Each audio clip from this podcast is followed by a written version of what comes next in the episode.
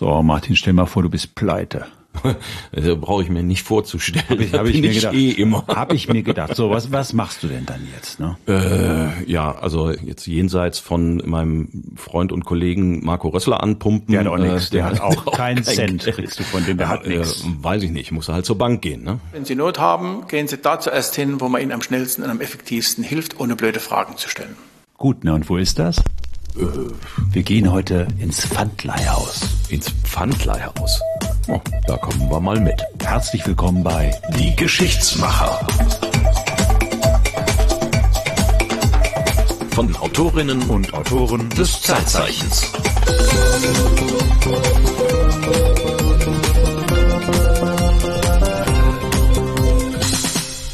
Kein Wunder, dass wir pleite sind. Wir verdienen ja immer noch kein Geld mit dem Quatsch, den wir hier veranstalten. Deshalb müsst ihr mehr für uns werben. Ihr müsst uns äh, empfehlen. Ihr müsst uns Sternchen geben. Auf den Plattformen, wo ihr unterwegs seid, das hilft uns nämlich und am Ende auch euch, denn dann kriegen wir mehr Hörer und wir können noch mehr Folgen machen, von denen wir hoffen, dass sie euch dann eben auch gefallen. Sollte das nicht passieren, dann müssen Marco und ich wahrscheinlich tatsächlich irgendwann mal ins Pfandleihhaus gehen. Ich war ja schon mal da, hab schon mal vorgefühlt. Warum? Wahr? Was hast du denn da gemacht? Also ich in weiser äh, Voraussicht, dass wir hier mit dem mit dem Podcast nicht weiterkommen, oder? Nein, nein, nein, nein. Also jeder, der uns kennt, weiß ja, dass wir eigentlich beide Autoren des Zeitzeichens sind. Und auch die Gäste, die wir einladen, sind in der Regel ja Autoren, Autorinnen des Zeitzeichens. Und ich musste ein Zeitzeichen machen über das erste Pfandleihhaus, was in Deutschland eröffnet wurde. Und das war im Jahre 1603, also ein rundes Jubiläum, 420 Jahre. Und äh, das ist jetzt auch gerade gelaufen am 26. November als Zeitzeichen. Und ja, da war ich einfach auch mal, um zu wissen, wie ein modernes Pfandleihhaus funktioniert, in Mannheim. In Mannheim? Ja, ich bin extra Ist da das erste Pfandleihhaus eröffnet worden? Nein, das erste Pfandleihhaus ist in Augsburg eröffnet worden, aber in Mannheim ist das letzte städtische öffentliche Pfandleihamt. Mhm. So, also die, Moment, Moment, die gab's öffentlich? Oder gibt's eins gibt's noch öffentlich? Also ich kenne die nur irgendwie den Pfandleier so halt ja, ja, so in so einer Nebenstraße der dann halt so seinen den Krempel verhökert den Oma und Tantchen dahin tragen. Äh, naja. aber das das ist ein offizielles Amt wo du gewesen bist. Das ist ein offizielles Amt und das ist das letzte seiner Art. Es gab mal 34 Leihämter in Deutschland also wirklich von Städten oder Kommunen betriebene Ämter wo die Bürger wenn sie pleite sind ihre Sachen hintragen beantragen können, um sich Geld auszuleihen gegen Pfand. So, und das in Mannheim ist das allerletzte öffentliche Pfandleihamt, was es in Deutschland noch gibt. Und das erste Pfandleihhaus, was es in Deutschland gegründet worden ist, war auch ein öffentliches. Also habe ich mir gedacht, komm, guck dir mal so ein öffentliches Amt an.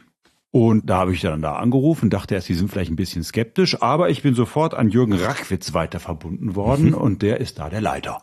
Ja, was bin ich denn? Beamter. 63 Jahre alt und habe Verwaltungswissenschaften studiert und jetzt 44 Jahre im öffentlichen Dienst. Bin der letzte Beamte der Deutschland, der ein öffentliches Pfandhaus leitet. Die alle haben aufgegeben. Ja, wir sind der letzte Mohikaner. Die anderen haben aufgegeben. Warum? Offensichtlich hat sich's nicht gelohnt. Kommen wir später noch dazu. Man muss natürlich jetzt erstmal fragen, wie funktioniert so ein Pfandleihhaus? Also ich war ehrlich gesagt privat noch nie in einem. Ich verstehe ich auch nicht. Ne? So und ähm, Jetzt muss man sich mal überlegen, du brauchst ja Geld, Martin. Ne? Was, mhm. was hättest du denn, was du verpfänden könntest? Äh, Wenn du mal so deinen Hausstand hier anguckst. Puh, nicht so wahnsinnig viel. Also ich meine, ich glaube, ganz klassisch wäre, also wenn es mir jetzt wirklich dreckig gehen würde, ich habe natürlich eine goldene Uhr, die mir mein Vater vermacht hat. Also die er von seinem Vater und die dessen Vater von seinem Vater, also von meinem Urgroßvater geerbt hat. Anfang 20. Jahrhundert, eine goldene Uhr. Das wäre ein gutes Pfand. Das ja, wäre ein gutes weiß, Pfand. Das weiß ich nicht. Also der hat die mal schätzen lassen bei einem Juwelier und er sagte, also materieller Wert ist sehr übersichtlich. Ich glaube irgendwie so ja, drei, vierhundert Euro würde man dafür kriegen. Das ist keine super dolle Uhr. Die hat natürlich vor allen Dingen ideellen Wert. Klar, ist ein Familienstück und ja, das geht man ungern aus der Hand. Ja, so ist es ja oftmals. Ne? Aber ja. ideellen Wert kann man natürlich nicht verleihen. Ne? Also ja. Goldpreis wäre dann, oder wenn es halt eine besondere Uhr ist. Aber in der Tat haben die Deutschen, und oftmals wissen sie es gar nicht, zu Hause wirklich noch Schätze liegen, die sie in einem Pfandleihhaus zu Geld machen können. Sie glauben gar nicht, wie viel Goldbarren, Krügerränder und teure Uhren in den Tresoren und in den kleinen Schächelchen zu Hause liegen. Jede Frau hat daheim mit Sicherheit ein kleines Körbchen oder ein kleines Tütchen. Alle lachen drüber. Aber fragen Sie mal, Ihre Frau die hat bestimmt auch ein Tütchen. Da ist noch Schmuck von der Oma drin, vom ersten Ehemann, von der Konfirmation oder wo der Mann zu Weihnachten einen Fehlkauf getätigt hat. Die sammelt sie da und wenn sie dann zu uns kommen, wird manche Frau sich wundern, geht sie mit 1000 bis 2000 Euro wieder nach Hause. Okay, also die Ehefrau mit im Schmuckstück vom verblichenen Ehemann geht dahin und kriegt 1000 oder 2000 ja, Euro dafür. Du könntest ja mal deine Frau fragen, vielleicht hat die ja sowas auch. Äh, die, von dem Ehemann davor weißt du noch gar nichts, ja, aber das, vielleicht äh, und von dem Gold vielleicht auch nicht. Ja, Trag mal hin. Zu Schwierigkeiten führen. also okay, anderes Thema. Also angenommen, du hast jetzt was, was du da hintragen kannst, also sei es die Uhr deines Opas oder deines Vaters oder du nimmst halt den Schmuck deiner Frau. Jetzt gehst du da hin was passiert nun als nächstes? Also nach den Statuten des Pfandleihamtes in Mannheim hast du jetzt ein halbes Jahr Zeit, also du mhm. kriegst dein Geld dafür, ne? Ja. Es wird geschätzt. Dann sagen die, ja gut, die Uhr von deinem Vater, die ist jetzt nochmal 400 Euro an Gold wert. Mhm. Das Ding selber als Uhr ist nie mehr viel wert, aber du kriegst einen Goldpreis, dann kriegst du halt 90 Prozent etwa von diesen 400 Euro. Mhm. Bisschen Sicherheitsreserve müssen sie sich nämlich lassen. Also 360 Euro. Ja, so ungefähr. Ne? Dann hast du ein halbes Jahr Zeit, dieses Geld wieder auszulösen. Mhm. Ja, also du, du kannst dann für, musst dann deine 360 Euro dahin tragen, plus Zinsen, plus eine gewisse Gebühr. Und dann kriegst du deine Uhr wieder zurück. Wenn nicht, ja, dann halt nicht. Die Pfandleihe funktioniert anders als ein anderes Kreditgeschäft. Wenn Sie zu einer Bank gehen verschulden Sie sich als Person. Und Sie als Person haften für den Kredit und müssen ihn persönlich zurückbezahlen. Beim Pfandkredit haftet das Pfand für das gegebene Darlehen. Sie verschulden sich nicht. Das heißt, wenn Sie Pfandleiher ein Pfand geben und holen es nicht mehr ab, verwertet er es und ist safe. Hat er einen Verlust gemacht, ist es sein Risiko, macht einen Gewinn, muss er ihn denn zurückzahlen. So ist es heute. Deswegen war die Pfandleihe anders als die Bankkredite. Sie haben sich nicht verschuldet. Sie haben etwas gegeben, haben dafür einen Kredit bekommen und dieses Pfand hat für ihr Darlehen gehabt. Die Leute haben sich nicht verschuldet. Eine ganz andere Qualität. Also Moment, das heißt, nach dem halben Jahr, ich habe also es nicht geschafft, das wieder auszulösen, geht das dann in den Verkauf irgendwie bei? Es wird versteigert. Wird versteigert, okay. Mhm, gibt eine Versteigerung. Oh, Versteigerung und dann nimmt das Pfandhaus Geld ein, entweder weniger als das, was ich jetzt bekommen habe für meine Uhr, dann, dann ist das, das das Risiko des beim Pfandhaus. Richtig, dann haben die Pech gehabt. Und wenn es mehr gibt, dann wird der Gewinn, also das, was es mehr gibt, das, das bekomme ich dann. Das bekommst du. Ah, Toll, okay. ne? Ja, so. gar nicht schlecht. Und das ist in der Tat, das wusste ich auch nicht. Ich dachte immer, dann machen die einen riesen Reibach, ja, weil ja. die dann sagen, in deiner Notsituation, wo du dann da stehst und musst die Uhr deines Vaters verkaufen, dann sagen die, ja, ja also, da kriegst du noch einen Huni für. Mhm. Du, mhm. du musst es mir dann geben, aber wenn sie es dann versteigern und die kriegen dann vier Hunis dafür, dann bist du die Schulden los und du kriegst abzüglich natürlich der Zinsen und einer Bearbeitungsgebühr kriegst du das Geld, was überschüssig ist. Ja, nur die Uhr ist halt weg. Die Uhr ist halt weg. Das aber aber du kriegst das Geld dafür. Mhm. Ist ja erstmal gar nicht so schlecht. Es klingt erstmal nach einem ja einigermaßen fairen Deal. Mhm. Wobei natürlich die Zinsen und die Bearbeitungsgebühren, da reden wir mal später drüber. Die Idee, dass man so etwas macht, ist natürlich uralt. Also man hat schon vor 3000 Jahren so Kredite vergeben. Mhm. Also du hast eine Sicherheit, du gibst mir diese Sicherheit, wenn du den Kredit nicht bedienst, dann gehört mir das. Mhm. Das ist ein uraltes Prinzip. Nachher machen Banken ja auch. Also wenn man dann sagt, ich möchte gerne einen Kredit aufnehmen, ja, was haben sie denn als Sicherheit? Also das ist dann aber meistens nicht der komplette Gegenwert des Kredits, den man ja, kriegt, sondern und, man. Und du gibst ne? es in der Regel ja nicht ab. Ja, so, ja, sondern ja, dann, dann, dann ist das halt sozusagen die Sicherheit, aber du hast ja die Schulden bei der Bank. Ja. Beim Pfandleihhaus hast du keine Schulden, du hast es hingetragen, so. Mhm. Im Zweifelsfall kriegst du noch was, wenn es mehr erlöst. So, und das ist erstmal gar nicht schlecht. Nun muss man sich natürlich fragen, 1603 war mein Zeitzeichen. Mhm. Warum ist denn sowas so spät überhaupt erst in Deutschland gegründet worden? Und warum ist es um 1603 gegründet worden? Das erste Pfandleihhaus gab es in Augsburg. Da habe ich erstmal beim Stadtarchiv angerufen und da sagten die so, ja, pff, ja Pfandleihhaus, ja stimmt, das hat es bei uns auch mal gegeben. Wir gucken einfach mal nach. Mhm. Und dann hatte ich eine sehr engagierte Archivarin, Frau Barbara Reikei. Und die ist für mich extra ganz tief in den Keller gegangen, hat mal geguckt, was gibt es denn zu diesem Pfandleihhaus, was es da in Augsburg mhm. mal gab. Und die ist erstmal auf eine ganz erstaunliche Sache gestoßen. Die hat nämlich erstmal festgestellt, in welcher Zeit sie da landet.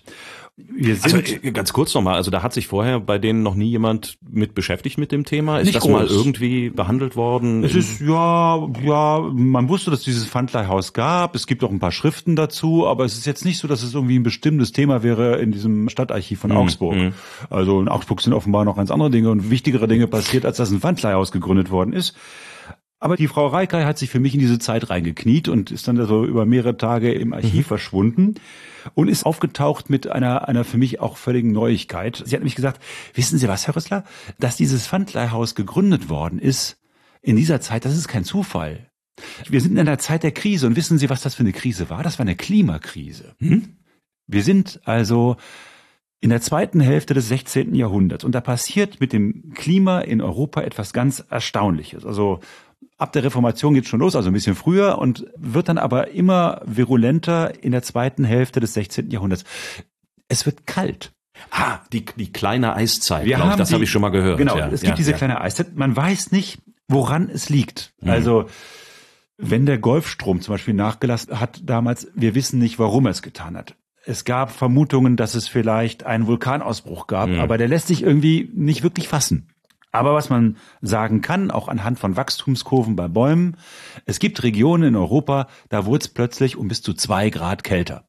Und Klingt nach nicht viel, aber wir wissen ja nach äh, dieser ganzen Klimakrisendiskussion, zwei Grad können eine Menge ausmachen, wenn das der Durchschnitt ist. Zwei Grad ist eine ganze Menge und vor allem hat das in so mikroklimatischen Begebenheiten gravierende Auswirkungen. Frau Reikei hat es mir erklärt. Wir haben lange eisig kalte Winter, wir haben Sommer, in denen es zum Teil schneit und dadurch natürlich dann die Ernte, wenn überhaupt, nur minimal ausfällt. Wir haben 1570, 71 bis 73 dann eine große Hungersnot, nicht nur in Augsburg, sondern in weiten Teilen Europas. Die Preise galoppierten in die Höhe und entsprechend kamen natürlich viele Menschen, die eben kein Sparhafengeld hatten, wie das in Augsburg so schön hieß, sehr schnell an den Rand ihrer Möglichkeiten. Also 1603 hast du gesagt, ist dieses Pfandleihhaus gegründet worden und das hat sich aber dann offensichtlich schon jahrzehntelang angebahnt. Wenn sie jetzt hier von ja. 1570, 73 spricht, es, also es, es hat eine lange Rampe genommen. Es hat eine lange Rampe genommen und man hat in der Tat, also bevor dieses Pfandleihhaus gegründet worden ist, mehrere Anläufe genommen, um sich was zu überlegen. Mhm. Man muss sagen, dass gerade für die einfache Bevölkerung, also Leute, die viel Geld hatten, die waren nicht so wahnsinnig betroffen, aber Leute, die wenig Geld hatten, da merkten die Stadtväter schon so, ah, das wird langsam ein Problem. Also diese Missernten führen zu diesen steigenden Lebensmittelpreisen. Wir haben eine Inflation, die ist gigantisch. Und das funktioniert im Prinzip genau wie heute. Also Überfall äh, Russlands auf die Ukraine, der Weizenpreis steigt. Heute sind wir in einer globalisierten Welt. Wer mhm. äh, leidet am meisten darunter? Entwicklungsländer, die den Weizen brauchen. Mhm. Bei uns steigen die Gaspreise. Das ist aber nicht lebensbedrohlich. Aber Weizen, wenn er nicht da ist, die Leute verhungern. Mhm. Und genau so war es damals auch. Es droht eine regelrechte wirtschaftliche Abwärtsspirale, weil die Ernten ausbleiben. Und im Prinzip ist es so ähnlich wie bei uns heute. Es ist exakt wie heute. Weil einfach die Lebensmittelpreise in die Höhe schossen und dann natürlich die Handwerker oder die Leute, die das Geld für die Lebensmittel ausgeben mussten, hatten dann natürlich kein Geld mehr für andere Gebrauchsartikel. Das heißt dann, wir haben dann natürlich gleichzeitig einen Rückgang bei der Nachfrage nach Konsumartikeln zum Beispiel, ob das jetzt Stoffe sind oder Schmuck oder was auch immer. Also das heißt, da gab es so eine richtige wirtschaftliche Abwärtsspirale.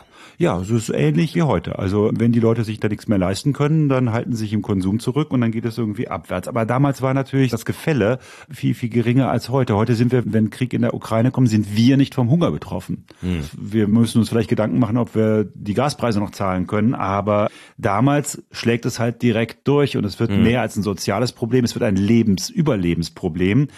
Und die Lebensmittellage ist so schlecht, dass sich auch die Gesundheitslage verschlechtert. Und wir haben es mit einer Folge von Epidemien und Krankheiten zu tun. Wir haben die Influenz, wir haben die Pocken, wir haben Typhus, die Ruhe verbreitet sich, die Tuberkulose. Das komplette Programm. Das Pro ja, und die Leute wissen natürlich nicht, warum ist es kalt geworden. Ich meine, wir wissen es ja heute auch schon.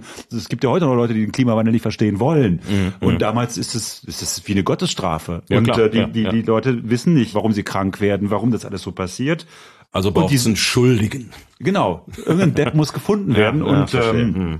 im Stadtarchiv Augsburg hat mir Frau Reikeier dann erzählt, gibt es dann ganz viele Zeugnisse auch davon, wie die Leute nach Schuldigen gesucht haben. Ich habe hier mal was dabei, kannst du vorlesen. Okay. Aus dem Stadtarchiv Augsburg. Wir sind in der zweiten Hälfte des 16. Jahrhunderts. Chronik. 63 Hexen und Unholde sind verbrannt worden, welche sich alle dem bösen Geist ergeben und mit ihnen an allen Orten und Enden wie mit einem natürlichen Mann Werk der Unkeuschheit vollbracht und sonst viel Menschen am Leib verletzt, auch viel Kinder gar umbracht, auch das Viech hart beschädigt, viel Hagel, Regen und Wetter gemacht, damit sie die Frucht auf dem Feld verderbt haben und sonst andere viel bös Stück gebraucht. So, das heißt, die Leute denken sich, ach, es muss Hexen geben, die all diesen Mist hier verursachen. Mhm. Und dann gibt es in der Tat Hexenverfolgungen, Hexenverbrennungen, eine richtige Kette von ja, Morden an Menschen, die man jetzt dafür verantwortlich gemacht hat. Aber du kannst dir vorstellen, man hat die Hexen verbrannt, es hat trotzdem nichts geholfen. Okay, also 63 Hexen und Unholde verbrannt, wahrscheinlich noch ein paar mehr als da in diesem Text erwähnt werden. Ja, es ist nur ein äh, Beispiel. Und, ne? Ja, ja, klar. Äh, hat aber offensichtlich nichts gebracht. Was denn jetzt? Also äh, wer kann denn jetzt noch schuld sein? Also die Preise galoppieren nach oben und das Erste, was die Leute brauchen, ist natürlich erstmal Geld. Hm. Nur wo kriegst du Geld her? Da gibt's damals eigentlich nur eine einzige Möglichkeit und das betrifft eine Volksgruppe, denn die macht mit Geld Geschäfte. Die einzige Möglichkeit damals an kurze kleine Kredite zu kommen, waren eben die Juden mit entsprechend hohen Zinsforderungen. Uiui. Das Jetzt äh, begeben wir uns aber auf dünnes Eis. Ja, es ist schwierig. Also Juden waren auch in Augsburg im Mittelalter und auch in der frühen Neuzeit nicht gerne gesehen. Man muss mhm. es so sagen. Die Juden hatten aber ein großes Privileg. Anders als Christen, für die ein Zinsverbot gilt, dürfen Juden Zinsen nehmen. Und in diesem Finanzgeschäften waren die ganz schnell führend, weil sie natürlich Zinsen nehmen konnten. Das mhm, war mhm. ein Privileg, mit dem sie sozusagen was soll man sagen, wuchern? Nein, wuchern konnten kann man nicht sagen. Also das war ihre Insel, womit sie Geld verdienen konnten. Mhm. Sie waren aus den Zünften ausgeschlossen, also Handwerker durften sie nicht werden. Sie sind schon relativ früh, also im Spätmittelalter, frühe Neuzeit, sind sie aus Augsburg auch vertrieben worden. Es gab keine Juden mehr, die in Augsburg mhm. selbst lebten. Die lebten also alle vor den Toren der Stadt und die Leute pilgerten jetzt dahin, um sich Kredite zu holen. Was passiert, wenn viele Leute Geld wollen? Das Geld wird natürlich knapp. Das heißt, die Zinsen steigen. Das ist nun mal so. Die Frage ist, wären sie auch gestiegen, wenn es christliche Verleiher gewesen wären? Also es hat, glaube ich, nichts mit Religion zu tun. Aber so funktioniert das Geschäft. Auf jeden Fall, wer zahlen muss, sind die, die sich Kredite besorgen. Und das trägt ja auch natürlich nicht gerade zur Beliebtheit von Juden im Mittelalter bei. Mhm. Schon klar. Mhm. Viele Judenprogrome wurden genau dafür genutzt, dass man sich halt der Schulden entledigt hat. Also hat man die Juden vertrieben oder umgebracht, da war man die Schulden los. Wie praktisch, ne? Also man hat einerseits ein christliches Werk vollbracht, weil die Juden ja schuld am Tode unseres Herrn Jesus Christus sind und hat nebenbei dann auch noch sich seiner Schulden entledigt. Das ist natürlich äh, sehr praktisch. Das ist erstmal sehr praktisch und so zynisch wie praktisch ist es, aber man muss sagen, also in Augsburg wurden die Juden zum Beispiel 1440 aus der Stadt vertrieben. Hm. Das hat bis 1813 gedauert, bis die wiederkommen durften. Das heißt, in der Zwischenzeit gab es keine jüdische Gemeinde in der Stadt Augsburg, mhm. aber die Leute waren immer noch davon abhängig, dass sie denen Geld geliehen haben. Weil Geld gegen Zinsen, das war eigentlich ein Geschäft, das Christen nicht machen durften. So, aber gegen was sollst du denn was leihen? Ne? Mhm. Und das ist genau das Dilemma, in dem man sich befindet. Also es ist auch dieses Bild, was damals entsteht, des wucherzinsnehmenden Juden. Mhm. Da muss man sich schon mal fragen, woher kommt dieses Wort Wucher? Mhm. Wucher kommt aus dem Althochdeutschen und bedeutet so viel wie Frucht oder Nachwuchs. Kann aber auch, kann aber auch Gewinn bedeuten.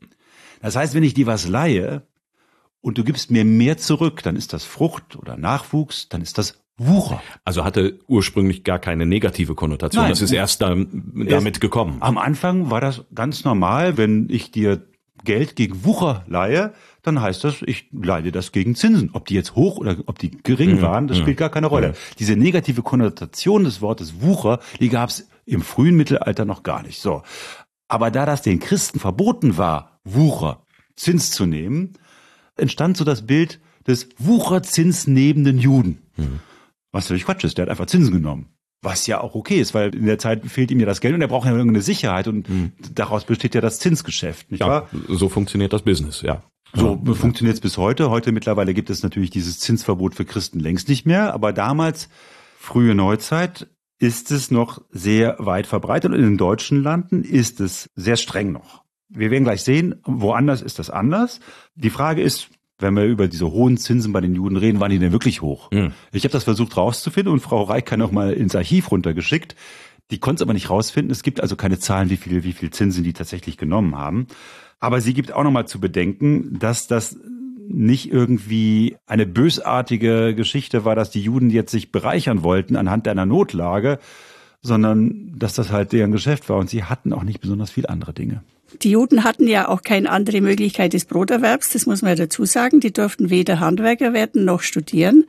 Das heißt, die Möglichkeiten für die Juden ihrerseits Geld zu generieren waren sehr beschränkt und eben auf den eigentlich Finanzmarkt. Jetzt müssen wir, glaube ich, mal ganz kurz so eine Klammer einfügen. Wir sprechen hier über die historischen Zustände, wie es im späten Mittelalter, in der frühen Neuzeit zugegangen ist und welche Möglichkeiten Juden hatten, Geld zu erwerben und welche nicht. Wir müssen, glaube ich, ein bisschen vorsichtig sein, dass wir hier nicht sozusagen den Precht und den Lanz machen und das auf die Gegenwart übertragen. Wir reden hier über geschichtliche Zusammenhänge. Ich glaube, das ist nochmal wichtig herauszustellen. Ja, natürlich. Also es gibt das Privileg, dass Sie Zinsen nehmen dürfen. Allein die Möglichkeit, dass ich Zinsen nehmen darf, ermöglicht es mir, mit Geld Finanzgeschäfte zu machen. Denn wenn ich dir Geld gebe und du gibst mir dasselbe zurück, kann ich damit nicht leben. Hm. Dann habe ich nur das wieder, was es vorher wert war. So, und diese kleine Insel nutzen einige Juden, muss man sagen. Es gibt auch Juden, die sind tatsächlich irgendwie in, im Viehhandel tätig mhm. oder sowas. Das gibt's, all das gibt es auch. Wenn wir über Juden im Mittelalter reden, dann reden wir ja und über finanzkräftige Juden, die sich also es leisten konnten, dir Geld zu leihen und auch eventuell dieses Risiko einzugehen, dass sie es nie wieder zurückbekommen oder Opfer eines Pogroms werden oder was auch immer, das sind ja sehr wenige. Also es gibt eine Schicht von Juden, die es sich leisten können, als Geldverleiher zu arbeiten, die genug Patte haben, um das irgendwie überhaupt zu machen. Und die kommen aber auch zu großem Reichtum teils. Sie kommen zum Teil auch zu großem Reichtum. Auf der anderen Seite, manchmal kommen sie ja auch in die Not, dass sie zum Beispiel einem Fürsten aushelfen müssen. Am Ende ist das ganze Geld weg, weil der Fürst irgendwie das nächste Programm in, ins Leben ruft.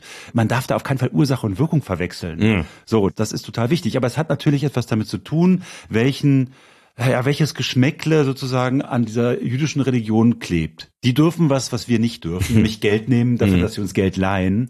Und das ist sicherlich den Juden immer schlecht ausgelegt. Ja, und das steht ja auch schon in der Bibel, dass das Sünde ist. Äh, ja, so ganz steht's da nicht drin. Es ist eine Auslegungsfrage, aber man hat sich dann relativ früh schon von Seiten der christlichen Päpste, die haben beschlossen, nee, Geld leihen ist nicht. Es gibt diesen lateinischen Spruch, Fenus pecuniae funus est anime, das heißt übersetzt des Geldes Zinsgewinn ist der Seele tot. Und das heißt für Christen Fegefeuer. Genau. Fegefeuer. Mhm. Ja, Fegefeuer nicht, aber wir werden sehen. Es gibt auch Ausnahmen davon, aber dazu später. Nun sind wir trotzdem noch am Wechsel vom 16. zum 17. Jahrhundert und man muss sagen, die Sache ist ja nicht besser geworden und da beschließt der Rat der Stadt Augsburg im Jahre 1603, dass man irgendwie etwas schaffen muss, wo sich die Leute billiger Geld leihen können.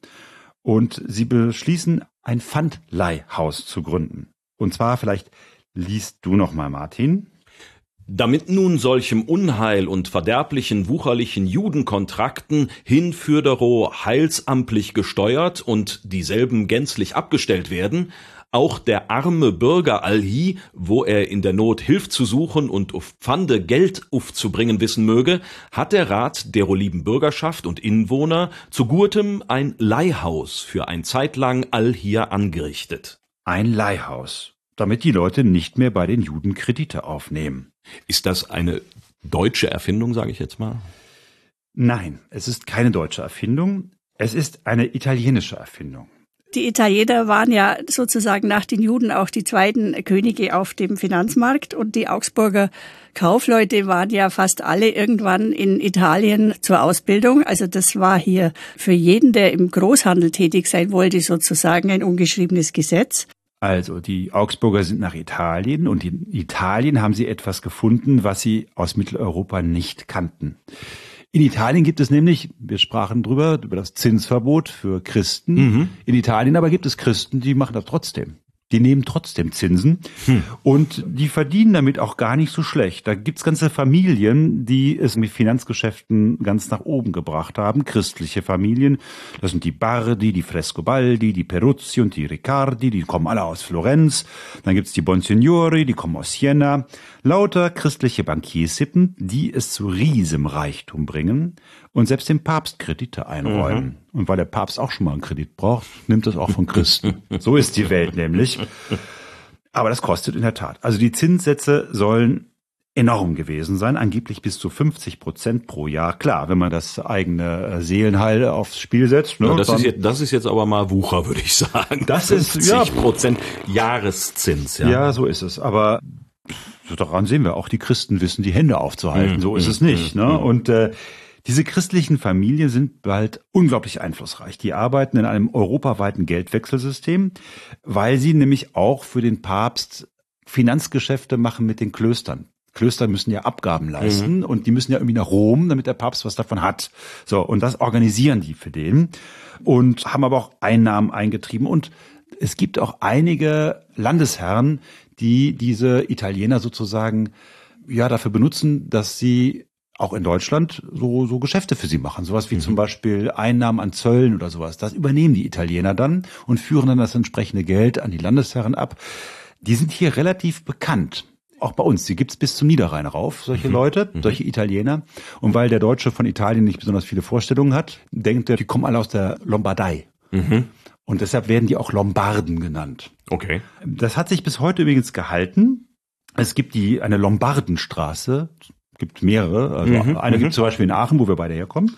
Fängt gleich hinterm Ludwig-Forum an und geht dann rauf. Da, mhm. da haben die mhm. Lombarden gesessen. So, ja, ne? okay. Es gibt aber auch den Lombardsatz. Den Lomb ja, das ne? ist Schulwissen, irgendwie ganz dunkel, der Lombardsatz. Ja, das, das war noch mal was? Das ist der Zinssatz, mit dem die Zentralbank Kreditinstituten Geld leiht. Und zwar gegen Wechsel von Papieren. So, mhm. das ist mhm. der Lombardsatz. Ja. Also ich, ich kann es ich kann's selber auch nicht so ganz erklären, ich bin kein Finanzexperte, aber das hat sich als Wort bis heute gehalten, die Lombarden. Die, die, die gar nicht aus der Lombardei kommen, sondern aus der Toskana. Ja, genau, so ist es. Ne? Okay. Ne? Und äh, die sind aber eher für Großgeschäfte tätig. Okay. Aber es ist ein Beispiel, wie Christen auch genauso mit Geldverleih und Zins gute Geschäfte machen.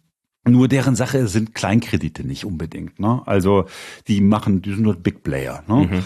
Und dann gibt es aber die Franziskaner in Italien, also der klassische Bettelorden der Franziskaner. Ja. Und was haben die mit Geld zu tun? Ja, erstmal ja nicht, ne? aber die haben natürlich viel mit Wohlfahrt und, und gutem Tun zu tun und die überlegen sich halt, ja, was machen wir eigentlich mit Leuten, die jetzt so Kleinkredite brauchen? Mhm. Und da gibt es einen, den Bernardin von Feltre, das liegt also in Norditalien, Feltre. Der wird auch später selig gesprochen und gilt bis heute als Patron der Pfandleiher. Die haben einen Patron. Ja, die das haben einen Patron. Das ist der Bernhardin von Feltre. Mhm. Übrigens ein Judenhasser vor dem Herrn, der hat ständig mhm. gegen die Juden gepredigt. Auch sicherlich ein Grund, warum er sich was ausdenkt, um billige Kredite zu ermöglichen und damit natürlich auch die Juden zu schädigen. Das findet er gut. Und der gründet sogenannte Pfandleihanstalten. Das ist der erste mhm. mit den Franziskanern. Und diese Pfandleihanstalten werden Monti di Pietà, Berge der Barmherzigkeit genannt. Und die gibt es bald in mehreren Städten in Italiens. Es ist im Prinzip das schon, was, wir am Anfang vorgestellt haben, nämlich eines Pfandleihhauses. Du trägst irgendwas hin, bringst das als Sicherheit und kriegst dafür Geld. Und du hast damals noch ein Jahr Zeit, um das Geld wieder auszulösen. Nun gibt es natürlich ein Problem. Diese Pfandleihhäuser müssen ja auch von irgendwas leben. Zinsen? Dürfen sie nicht. Nee. Die nehmen aber eigentlich Zinsen, nämlich fünf Prozent. Das ist relativ wenig, muss man ja, ja sagen. Also ja, wenn man ja. überlegt, dass die Lombarden teilweise bis zu 50 Prozent pro Jahr nehmen, mhm. die nehmen nur fünf Prozent. Äh, ja, aber, aber es sind Zinsen. Aber es sind Zinsen.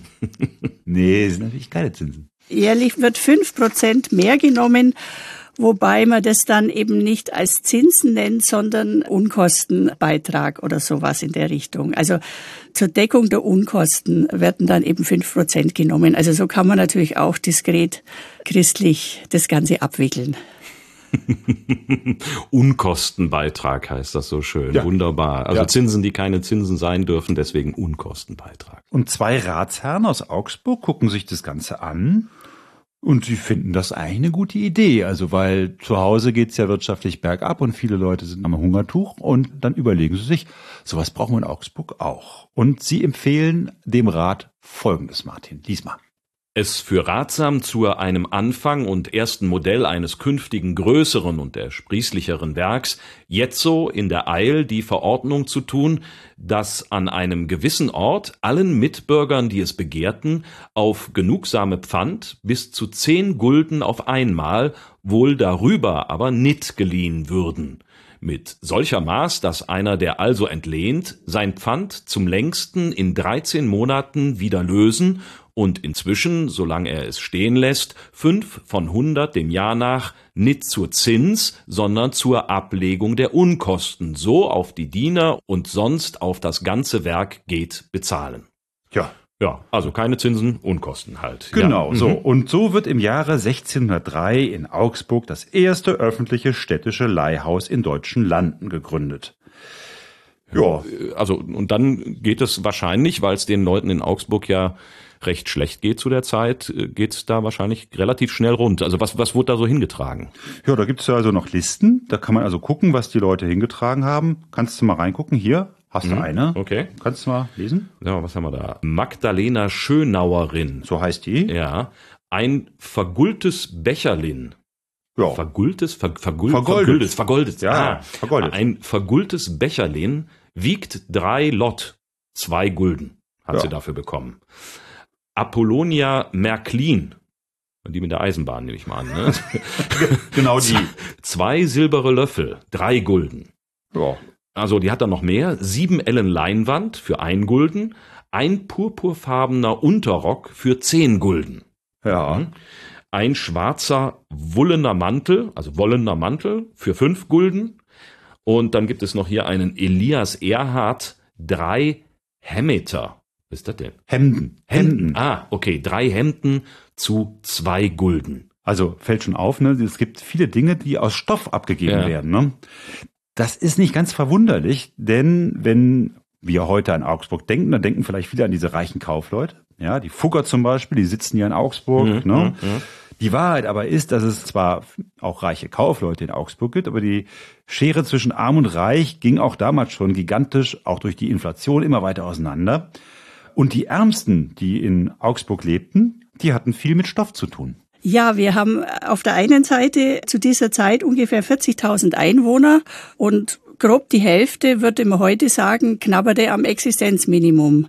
Das Problem in Augsburg war eben, dass wir eine kleine, dünne Schicht von extrem reichen Kaufleuten hatten und dem gegenüber stand eine riesige Menge an Handwerkern und zwar in erster Linie Weber, die sehr geringes Einkommen hatten und dann natürlich Taglöhner auch noch. Und das war eben das Hauptproblem. Die Angst, dass diese Weber dann in solchen schwierigen Jahren mit einer galoppierenden Inflation, dass die dann völlig an den Almosensäckel der Stadt fallen, also sozusagen, heute würde man sagen, Sozialhilfe brauchen, die war groß und man hat eben geglaubt, dass man durch die Einführung eines Leihhauses hier das Problem etwas mildern kann. Ganz dahinter steckt natürlich die Angst, dass die Weber irgendwann solche Schwierigkeiten haben, dass sie anfangen, ihre Handwerksutensilien zu verkaufen und dann ja auch hinterher, wenn es wieder losgeht, mit besseren Zeiten gar keine Möglichkeiten mehr haben, wieder zu produzieren. Und dann haben sie gesagt, okay, gerade die müssen durch so ein solches Leihhaus gestützt werden. Und es gab in der Tat am Anfang bei diesem Leihhaus auch eine Obergrenze. Du konntest also maximal zehn Gulden leihen. Ja, wie, wie viel ist das? Zehn Gulden So, sagt mir jetzt zehn, nicht zehn viel. Gulden habe ich auch gefragt, wie viel ist das ungefähr wert? Es entspricht ungefähr dem Gegenwert von sechs Wochen Arbeit bei einem Maurer. Mhm. Also sechs Wochen Arbeit, Maurer, das sind zehn Gulden ungefähr. Aber das war ja keine ungelernte Kraft, sondern das waren Maurermeister. Ja. Äh, Das heißt, die haben auch schon gute Handwerker, auch damals gut verdient. Also das war nicht wenig. Das war okay, genau. Aber es ist halt ein sechs Wochen Verdienst. Das Ja. würde man auch heute, sagen wir mal, schon noch als Kleinkredit laufen Ja, lassen. also da kam jetzt am Anfang zumindest niemand hin, der irgendwie seine Diamanten versetzt hat oder sowas, sondern deswegen auch. Also diese Dinge, die man da so am Anfang findet, Mantel, Hemden und so, ja, das haben die Leute halt abgegeben, haben relativ geringe Beträge dafür bekommen, wobei ein Hemd damals auch noch mehr wert ist als Mhm, heute. Und die tragen das ins Pfandleihhaus. Ne? Und das ganze Unternehmen ist tatsächlich so erfolgreich, dass es in Augsburg sehr schnell wächst. Also am Anfang war das, es gibt in Augsburg ein, oder es gab in Augsburg ein Almosenamt. Mhm. Das, wie man heute Sozialamt hatte. Ja hat. Dieses Almosenamt, da konnten sich zum Beispiel arme Leute, wenn sie nicht betteln gegangen sind und wenn sie Augsburger Bürger waren, dann konnten die sich da zum Beispiel verbilligten Weizen abholen oder mhm. Gutscheine dafür oder, mhm. oder sowas. Ne?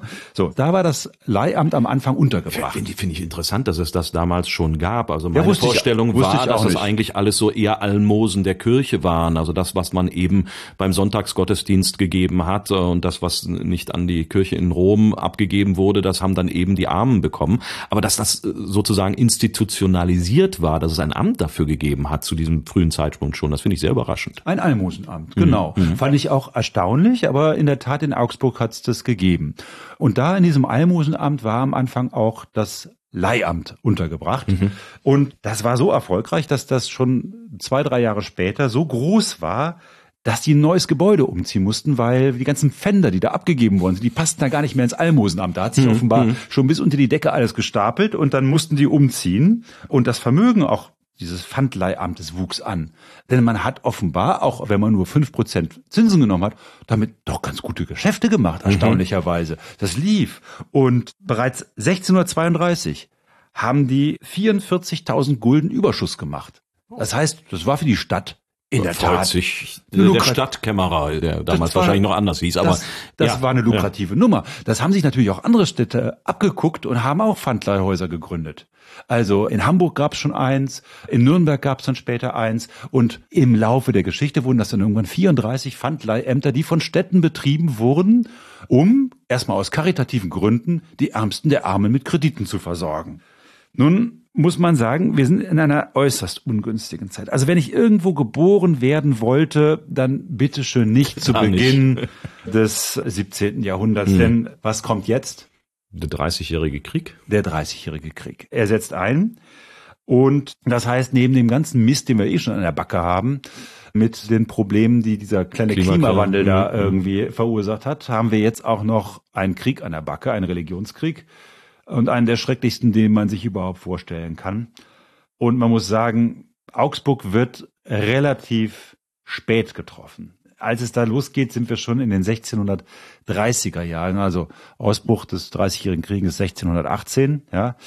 Aber bis es den Süden Deutschlands erreicht und auch Augsburg erreicht, sind wir in den 1630er Jahren. Aber dann geht's da richtig ab. Der schwedische König fällt ein und mit seinen Truppen stößt bis zur Donau vor, erobert Schwaben und wie wilde Tiere gehen die da auf die Katholiken los. Und die Reichsstadt Augsburg wird dann auch irgendwann erobert, wechselt dann nochmal ein Besitzer. Ich, ich kürze es ab, es ist ein riesengroßes Leid. Es dauert gar nicht lange, dann sind von 40.000 Einwohnern nur noch 20.000 übrig. Wow. Mal so, glatt halbiert. Die sind entweder erschlagen worden, die sind im Krieg gefallen oder die sind irgendwo einfach abgeblieben. Das heißt, Augsburg äh, schrumpft sich zusammen auf die Hälfte.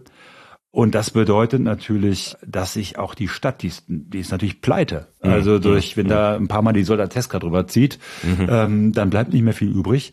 Und das heißt, die muss sich an den Rücklagen von dem Pfandhaus bedienen. Das macht die auch. Und damit ist das Pfandhaus pleite. Das heißt, da gibt's auch nichts mehr zu leihen und dann geht das Pfandleihhaus in Augsburg den Bach runter und wird geschlossen.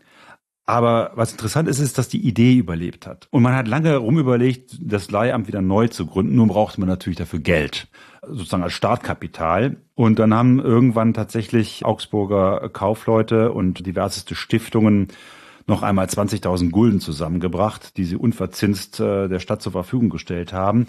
Nur um dann noch mal ein Leihamt zu gründen.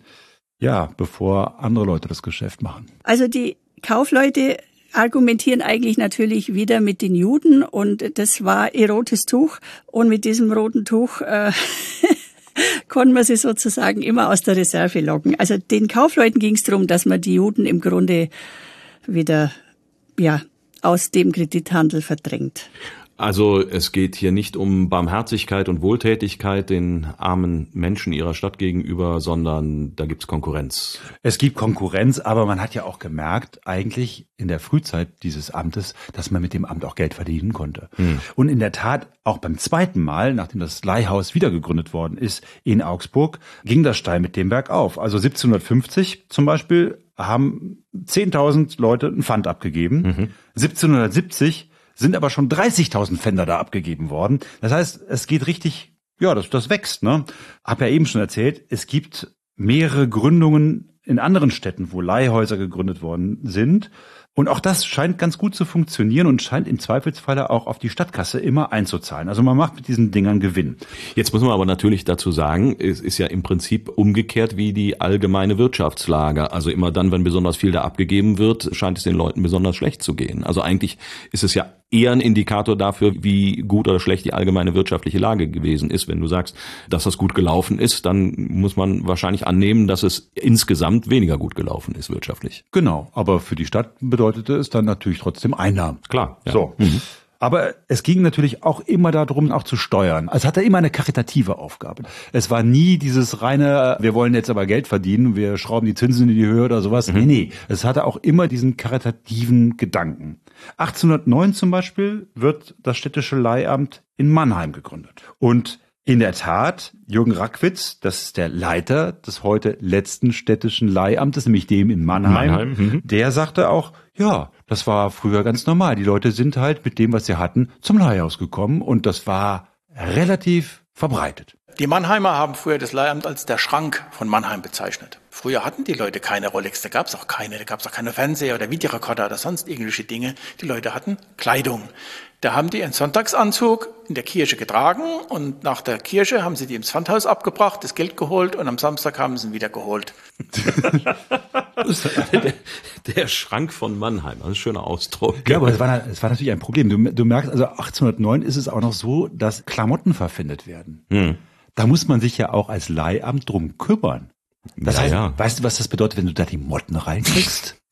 Das war mein Gedanke gerade, um ja. Gottes Willen. Also je nachdem, was es ist, hast du da die Motten sitzen. So, ja. und äh, in, dem, in dem alten Leihamt, also wirklich alte Leihamt, gab es einen extra Raum. Da wurden erstmal die Klamotten sozusagen einmal durchs Gift gezogen, damit die ganzen, damit das ganze Ungeziefer da rausgeht, ja, damit man nicht irgendwie den Kleiderschrank sozusagen mhm. versaut und wenn die Leute ihre, ihre Klamotten wieder auslösen wollen, da so ein Ding mit Löchern vorhalten muss. Ja, Riesenproblem. Ne? Hat sich natürlich mittlerweile geändert. Also, also die, die Leute tragen nicht mehr ihren Sonntagsanzug zum Pfandleiher. Nee, Klamotten sind weniger geworden. Wobei es gibt immer noch so auch ja modische Accessoires, die abgegeben werden.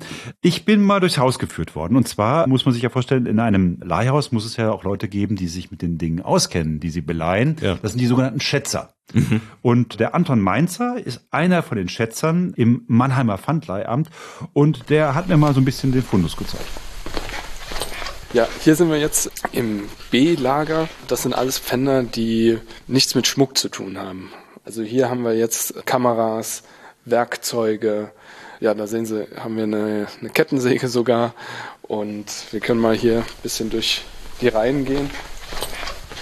Was wir jetzt auch neu annehmen, sind äh, Handtaschen. Also hier haben wir jetzt Louis Vuitton, Hermes, Handtaschen und genau Märklin Eisenbahn und Porzellansachen, also Figuren. Wenn Sie dahinter schauen, haben wir Musikinstrumente, also Gitarren, Flöten, Querflöten, Akkordeons, Trompeten, genau. Und natürlich müssen die Schätzer ja von allen so ein bisschen Kenntnis haben. Ne? Also wenn da jetzt mhm. jemand kommt und will was abgeben, musst du ja sagen können, ja, das ist eine wertvolle Uhr oder das ist irgendwie Schrott. Und der Anton Mainzer ist so ein Schätzer. Der hat zum Beispiel selber Goldschmied gelernt und hat sich weiterbilden lassen mit Diamanten. Andere machen halt anderes. Wir sind hier alles gelernte Goldschmiede, Uhrmacher, Diamantgutachter. Also wir kommen alle aus dem Schmuckbereich und Uhrenbereich. Und jeder hier hat noch ich sag mal, wie eine Art Hobby oder so. Einer kennt sich gut bei Musikinstrumenten aus, weil er da eine Affinität für hat oder selbst etwas spielt. Der andere bei Porzellan, weil er da selbst mal was gesammelt hat oder so. Jeder hat irgendwie was noch dazu. Und einer fährt zum Beispiel gern Fahrrad und kennt sich deshalb gut mit Fahrrädern aus. Und so ergibt das Ganze einfach eine gute Kombination hier. Naja, macht ja auch Sinn, äh, muss ja auch so sein. Die Leute müssen sich ja mit dem Kram auskennen, damit sie einschätzen können, was es jetzt nun tatsächlich wert ist, also den Zeitwert ja, einschätzen. Ja, und das ist ja ganz erstaunlich. Das muss innerhalb von wenigen Minuten passieren. Also es ist nicht so, dass die Leute da erstmal stundenlang irgendwie rumrätseln, was kriegst du denn dafür, mhm. sondern innerhalb von wenigen Minuten wird entschieden, ja, gebe ich dir so und so viel für, gebe ich dir so und so viel für.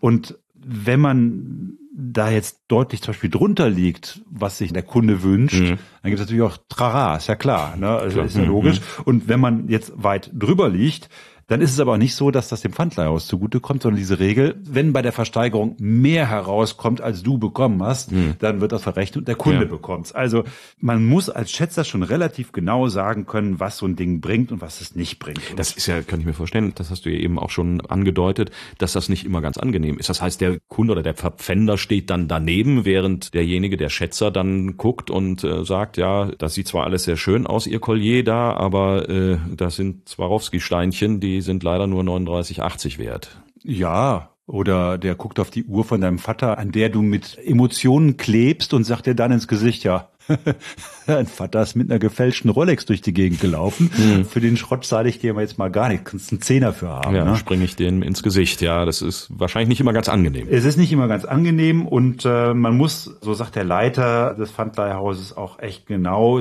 kalkulieren, damit das Pfandleihhaus halt auch wirtschaftlich läuft. Wir schauen, was hat es für einen Anschaffungswert und welchen Wiederverkaufswert hat es und was könnten wir dafür erlösen, wenn Sie es nach sechs Monaten nicht abholen würden? Das ist der Risikoabschlag. Zu diesem Preis beleihen wir es. Technik muss man bedenken, technischer Fortschritt beinhaltet einen hohen Wertefall, dann macht man Abschläge. Man kann aber sagen, zwischen 50 und 90 Prozent des Marktwertes wird als Pfanddarlehen gegeben. So, und das Risiko heißt natürlich, das Risiko trägt der Pfandleiher. Gibt es eine Inflation, hat man Pech gehabt, schätzt der Goldpreis ab, habe ich Pech gehabt. Und dieses Risiko trägt der Pfandleiher. Und da haftet er dafür. Er kriegt es von seinem Pfandkunden nicht und deswegen müssen die Pfandleiher ganz andere Gebühren nehmen als Banken. Andere Gebühren als Banken, wie, wie hoch sind die dann jetzt? Also früher hieß es, wie war das, fünf Prozent? Ja, ja, davon muss man sagen, hat man sich mittlerweile verabschiedet. Also mhm. Es kostet schon mehr als fünf Prozent, wenn du etwas beim Pfandleihamt in Mannheim abgibst. Im Vergleich zu einem Bankkredit, den du ja vielleicht so im Moment war vier, fünf Prozent mhm. bekommst, mhm. musst du schon ordentlich in die Tasche greifen und man könnte beim ersten Blick auf Gebühren und den Zins, den man da nimmt, ja, ich habe dann von Wucher gesprochen, aber dann hat äh, Herr Rackwitz natürlich Fand er nicht gut. vehement widersprochen. Das Höchste, was wir, glaube ich, haben, sind ein Prozent Zinsen im Monat und drei Prozent Gebühren. Das Höchste, was wir haben. Das ist das Geringste bei fünf Euro Pfand. Aber wenn Sie einen 10.000 Euro Pfand haben, sind es ein Prozent Gebühren im Monat und 0,5 Prozent Zinsen. Das sind 1,5 Prozent im Monat. Ja, so viele, so, ja, ja, so viele Zahlen. Ich, ich, Zins, Zins ist Zins. Ja, ja, nee, nee, Zins ist Zins. Also äh, wir, wir fangen wir nochmal fangen wir noch mal an. Also das heißt, wenn ich ein Pfandstück abgebe und sagen wir mal für fünf Euro, dann habe ich jetzt mal durch, das ist das geringstmögliche. Ne? Also du könntest irgendwie, keine Ahnung, deine, die Uhr von deinem Vater ist gar nichts wert, dann sagt der Pfandleiher vielleicht, weil er es gut mit dir meint, komm, hier hast du einen Fünfer. So. da würde ich sie wieder mitnehmen, aber gut, nehmen wir es mal. Na, du brauchst die fünf Euro aber, ne? Mhm. Kühlschrank mhm. ist leer, du hast nichts. Kann ja passieren, ne? So. Dann zahlst du im halben Jahr jeden Monat ein Prozent Zinsen. Macht schon mal sechs Prozent auf dem halben Jahr. Das macht bei fünf Euro 30 Cent. Und du zahlst ja für jeden Monat auch nochmal drei Prozent Gebühren. Mhm. Macht sechs mal drei Prozent. Sechs mal drei sind 18. Das macht dann nochmal 90 Cent. Das heißt, du zahlst 1,20 Euro, wenn du dein Pfand wieder auslösen willst, plus das, was du bekommen hast, nämlich die 5 Euro, macht also 6,20 Euro. Auf, also 1,20 Euro Gebühren und Zinsen auf 5 Euro, die ich mir leihe. So wow. ist es. Das ist natürlich schon mal, es ist echt üppig, ne? Also vor allem für ein halbes Jahr. Mhm. Da könnte man ja sagen, hey, das ist aber echt viel, das ist doch billiger bei der Bank. Warum gehe ich da nicht zur Bank? Aber geh mal zur Bank und sag, ich hätte gern 5 Euro. Ja. Okay. Äh, Bankkredit ist halt schwieriger. Wenn Sie älter sind, bekommen Sie keinen Bankkredit mehr. Und wenn Sie keine Sicherheiten haben, bekommen Sie auch keinen Bankkredit mehr. Der alte Spruch, die verkaufen Ihnen nur einen Schirm, wenn es nicht regnet, hat was. Und der nächste Punkt ist, die Leute helfen sich selbst. Sie müssen sich nicht verschulden. Sie müssen nicht irgendwo Freunde fragen, Familienangehörige fragen. Sie helfen sich selbst.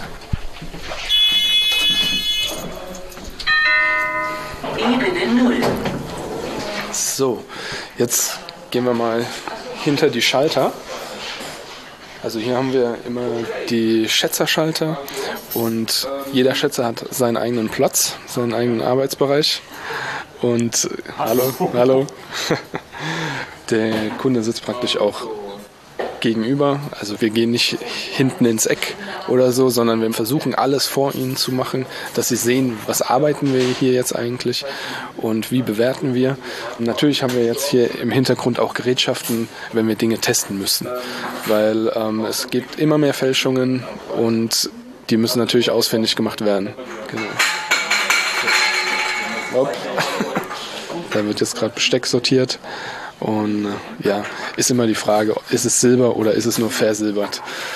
Ja, oder eine komplette Fälschung. Aber ich nehme an, die Leute laufen da nicht hin, um das, was sie selber gefälscht haben, dem Pfandleihhaus unterzujubeln, sondern die glauben wahrscheinlich selber, dass das echt ist. Ja, es ist in der Tat aber ein Problem. Sie glauben, dass es echt ist und am Ende ist es das halt nicht. Zum Beispiel bei der Uhr deines Vaters könnte ja. es ja sein, ja, ja. dass meinem Vater schon damals eine gefälschte Rolex angedreht hat.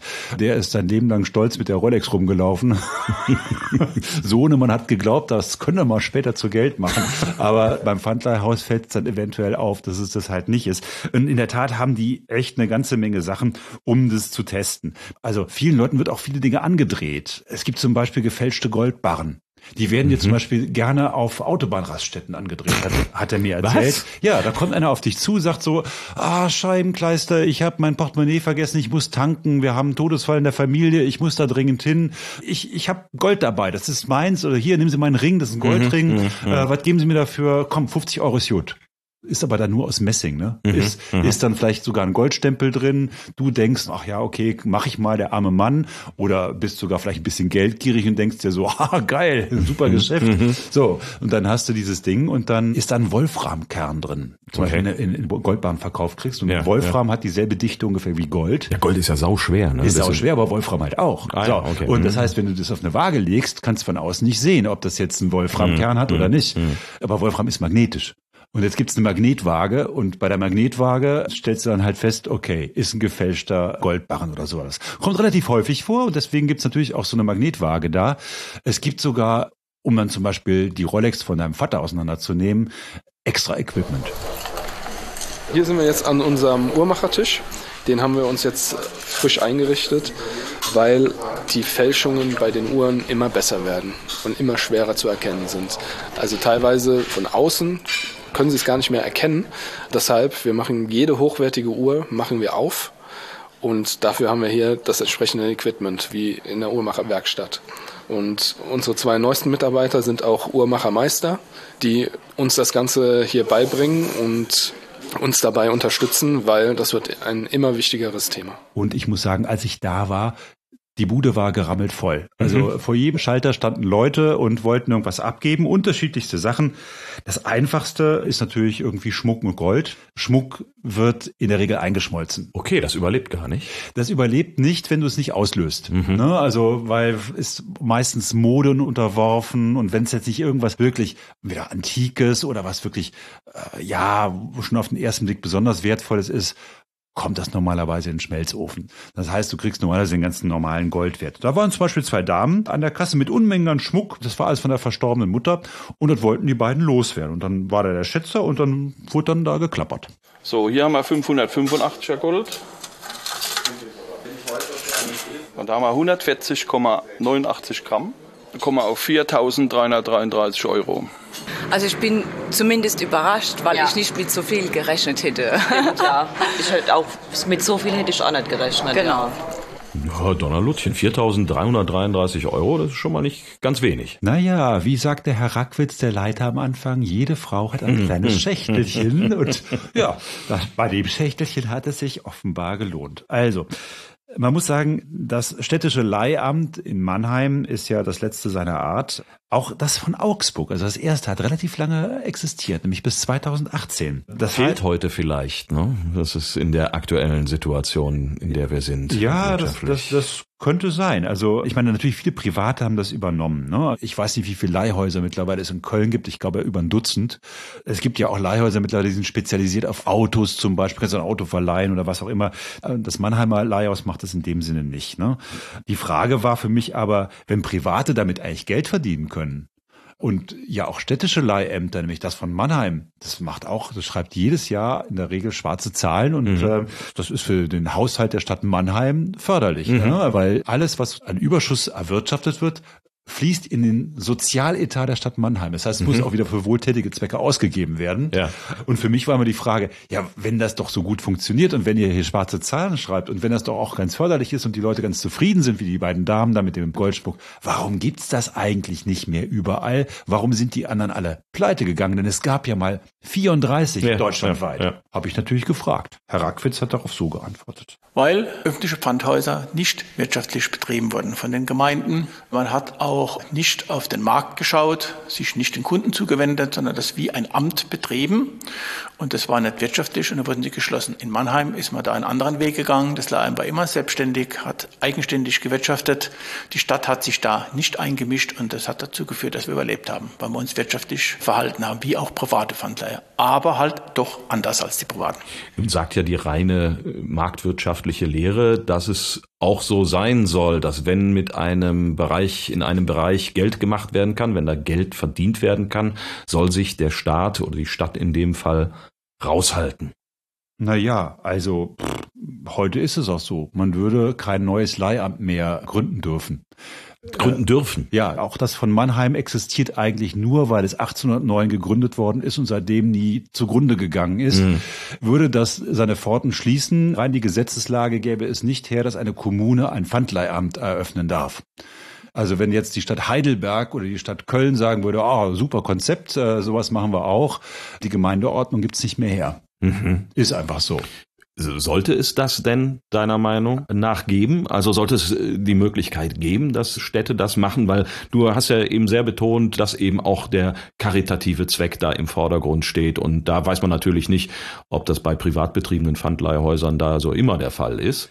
Also wäre das Ja, eine gute Sache eigentlich? Ich weiß es nicht. Man muss natürlich sagen, auch die äh, nicht öffentlich betriebenen Pfandleihhäuser, das sind ja nun fast alle in Deutschland, Mhm. bis auf dieses eine, sind relativ strengen Gesetzen unterworfen. Also diese Regel zum Beispiel, dass wenn ein Pfandleihamt bei der Versteigerung mehr erwirtschaftet, als es dir eigentlich geliehen hat, dann gebührt dir der Gewinn. Das gilt auch für private Pfandleihhäuser. Per Gesetz, das Mhm. ist so. Okay. Und die sind teilweise gesetzlich mindestens genauso streng reglementiert wie das Pfandleihhaus, was noch öffentlich betrieben wird in Mannheim. Okay. Die Frage ist, muss man als Gemeinde da wieder einsteigen in dieses Geschäft? Fakt ist, Sie dürfen es nicht.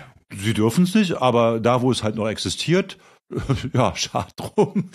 Da wirft's noch Gewinn ab. Und die Gewinne, das finde ich halt ganz interessant in Mannheim, kommen in den Sozialetat der Stadt. Das heißt, die werden nicht irgendwie dafür verbraten, eine Umgehungsstraße zu bauen oder sowas, sondern die werden dafür benutzt, dass man halt soziale Projekte fördert. Und wenn die jedes Jahr Gewinne abwerfen, dann kann das für die Stadt Mannheim nicht ganz schlecht sein. Ja. So, jetzt sind die beiden Damen, die da ihren Schmuck hingetragen haben, sind da mit einem ordentlichen Betrag an Geld wieder rausgegangen. Äh, Ich nehme mal an, dass das eben alles nicht nur Modeschmuck gewesen ist, sondern dass das durchaus auch eben wertvolle Sachen gewesen sind. Das heißt, die können nicht ganz arm gewesen sein. Zumindest die verstorbene Mutter war es nicht. Wer geht denn da so hin in so ein Pfandleihhaus? Also meine Vorstellung vor unserem Gespräch jetzt war so, dass da halt die hingehen, die nur wirklich gar nichts mehr zu verlieren haben und da sozusagen das Letzte noch, was sie irgendwie haben, dahin tragen. Aber das, nach dem, was wir jetzt gehört haben, scheint das nicht so zu sein. Das ist auch nicht so. Also in der Tat kommen ins Pfandleihhaus sämtliche Bevölkerungsgruppen. Was zugenommen hat, erzählte mir der Jürgen Rackwitz, ist, dass gerade große Beträge abgefordert werden. Und das heißt, dass du musst auch ein relativ wertvolles Pfand abgeben. Und das hat gerade seit der Corona-Krise, in der übrigens Pfandleihhäuser überhaupt nicht gefragt waren. Was ganz erstaunlich war. Ich dachte Ja. auch, bei Corona haben sie denen die Bude eingerannt. Ja, nee, ja, nee, nee, da sind die Leute zu Hause geblieben, haben das Geld beisammengehalten und haben nichts ausgegeben.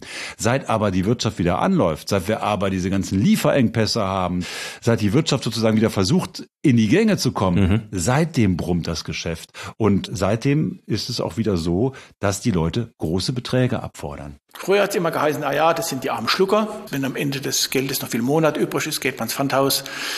Es sind aber mittlerweile auch Handwerker, die, wenn sie einen Auftrag bekommen, schnell Material kaufen müssen, gehen sie zur Bank, sagt die Bank, oh nee, das geht jetzt schnell nicht, kommen sie in 14 Tage wieder. Dann geht er halt an den Schrank, holt seine Rolex aus, legt sie hier hin und hat zehn Minuten später sein Geld, kann sein Material kaufen, seine Leute bezahlen und wenn die erste Abschlagszahlung eingeht, bringt das wieder zurück. Und das merken wir gerade. Wir haben einen Boom im oberen Bereich. Das heißt, es sind gewerbetreibende Leute, die arbeiten, die Umsätze haben, aber die Liquiditätsprobleme haben. Das heißt, es sind keine Armschlucker, die nicht wissen, wie sie mit dem Geld rumgehen, sondern es sind Leute, die Geld brauchen, um zu arbeiten, gehen zur Bank, kriegen das nicht in der Geschwindigkeit oder auch nicht so, dann kommen die her und legen ihre Werte auf den Tisch und die wissen genau, in sechs Wochen haben sie wieder Geld, dann holen sie ihre Uhr wieder ab oder ihren Krügerrand oder ihren Goldbachen. Ja, ich kann mich dran erinnern an die letzte große Wirtschafts-, vor allen Dingen Finanzkrise, da so 2007, 2008. Da habe ich mal einen Beitrag gemacht und dann mit Mittelständlern gesprochen, die genau von diesem Problem berichtet haben. Die Auftragsbücher eigentlich voll aber kein Geld, um das Material zu finanzieren, was sie brauchen, um diese Aufträge zu erfüllen und um ja. die Arbeitskräfte zu bezahlen. Ja. Und die Banken haben dann eben, weil sich die ganzen Banken auf dieses hochspekulative Geschäft spezialisiert haben, wo sie sich schnelle Gewinne versprochen haben, haben die halt mit den kleinen Mittelständlern nichts mehr anfangen können und haben denen keine Kredite mehr gegeben. Und entsprechend waren die in der Klemme. Und das scheint ja jetzt hier so was ähnliches zu sein. Das äh, hat es immer wieder in der Geschichte gegeben. Also ich meine, wenn wir jetzt im Moment, wo die Lieferketten zum Beispiel durch den Ukraine-Krieg, den Überfall auf die Ukraine zusammengebrochen sind, wo du teilweise auf Dinge lange wartest, bist als Handwerker aufgeschmissen, als Industrie, als Mittelständler aufgeschmissen. Irgendwo muss das Geld ja herkommen. Wenn das ein zu kleiner Betrag ist oder für eine Bank irgendwie uninteressant, ja, wo gehst du denn hin? Mhm. Und so passiert es dann halt auch, dass da im Leihhaus eine Hilti abgegeben wird als Pfand. oder die Kettensäge. Oder die, die Kettensäge, ja, ja. Also es ist ja schon interessant. Ne? Es kommen natürlich auch die Fälle, wo es dann wirklich tragisch ist. Also das hat auch Herr Rackwitz erzählt, wo klar ist, das sind Leute, die siehst du jeden Monat wieder, weil es wirklich in der Tat am Ende des Monats nicht reicht. Das muss man sehen wie ein Arzt, der Patienten behandelt, die eine schwere Erkrankung haben. Man muss schon Empathie und Mitleid haben, man darf es aber nicht zu nah an sich heranlassen, weil es sonst einen kaputt macht.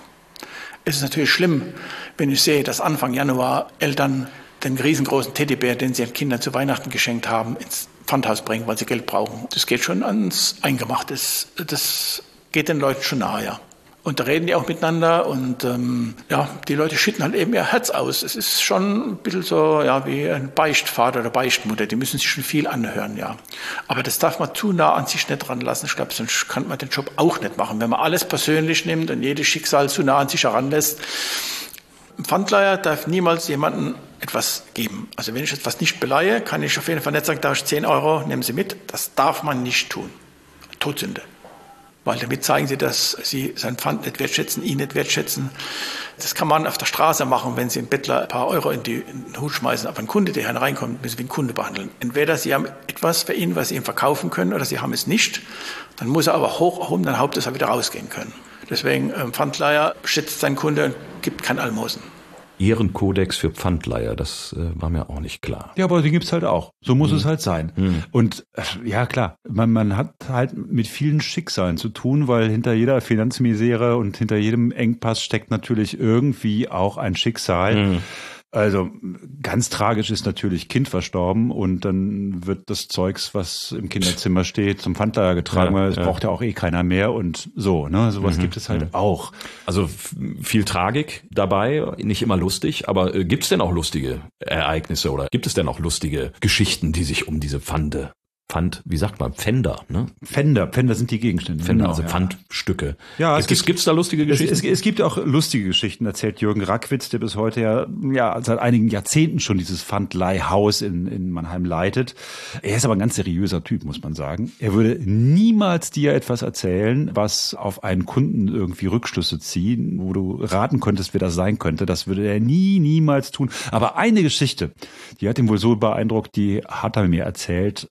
Und das klingt so. Ich war gerade wenige Tage hier, hat eine Dame von einer Stadt angerufen, die ist weiter weg und die wollte die Eheringe hierher bringen und versetzen. Habe ich gesagt, können Sie machen, aber das, was Sie dafür bekommen, geht gerade wieder darauf draus für Ihre Fahrtkosten. Hat sie gesagt, ich weiß, dass ich da keinen Gewinn mache, wenn ich die Pfandringe bringe. Mein Mann ist fremdgegangen, ich habe ihn erwischt, der ist mit seiner Freundin jetzt in Urlaub gefahren, wenn er wiederkommt, ist die Wohnung leer und der Pfandschein liegt auf dem Boden. Fand ich gut. ja. Die Rache ist mein, sprach der Herr, in dem Fall die Dame. So ist es. So. Ein Besuch im Pfandleihhaus, das hätte ich mir vorher auch nicht vorstellen können, dass das so spannend sein kann. Und die Geschichte des Pfandleihhauses über das du, Marco, ein Zeitzeichen gemacht hast. Und wir haben hier nochmal ausführlich die Hintergründe ausgewalzt. Sehr, sehr spannend. So, was machen wir jetzt, damit wir nicht morgen ins Pfandleihhaus gehen müssen, um unser letztes Stück zu versetzen? Wir sagen noch einmal, wenn euch diese Folge der Geschichtsmacher gefallen hat, dann sagt es euren Freunden, sagt es Bekannten und vor allem sagt Den Erbtanten, ganz wichtig. Ja, die mit dem Schächtelchen, wo das Gold drin ist. Genau. und lobt uns und verteilt Sternchen auf euren Plattformen. Am besten hinterlasst ihr auch noch einen Kommentar. Das lesen wir immer sehr gerne. Und der Algorithmus und hilft uns. Der Algorithmus, der Algorithmus der liest das noch Algorithmus. viel gerne. Ja, ja. Genau. Noch viel gerner. Ja, genau. Wenn wir euch aber nicht gefallen haben, wenn euch diese Folge wieder aufgestoßen ist und ihr sagt, ah, es war voller Fehler oder Mist, dann sagt's uns. Und bitte nur uns. Unter www.diegeschichtsmacher.de findet ihr alle Möglichkeiten, um mit uns in Kontakt zu kommen. Und darüber hinaus auch die Möglichkeit, euch für unseren Newsletter einzutragen. Dann äh, erfahrt ihr jedes Mal rechtzeitig, wann eine neue Folge rauskommt mit einer Vorschau. Nächste in zwei Wochen, dann wird der Martin euch nämlich einen Bären aufbinden. Jawohl, einen aus Stoff und einen echten und der kann auch noch sprechen. Bis dahin. Tschüss. Tschüss.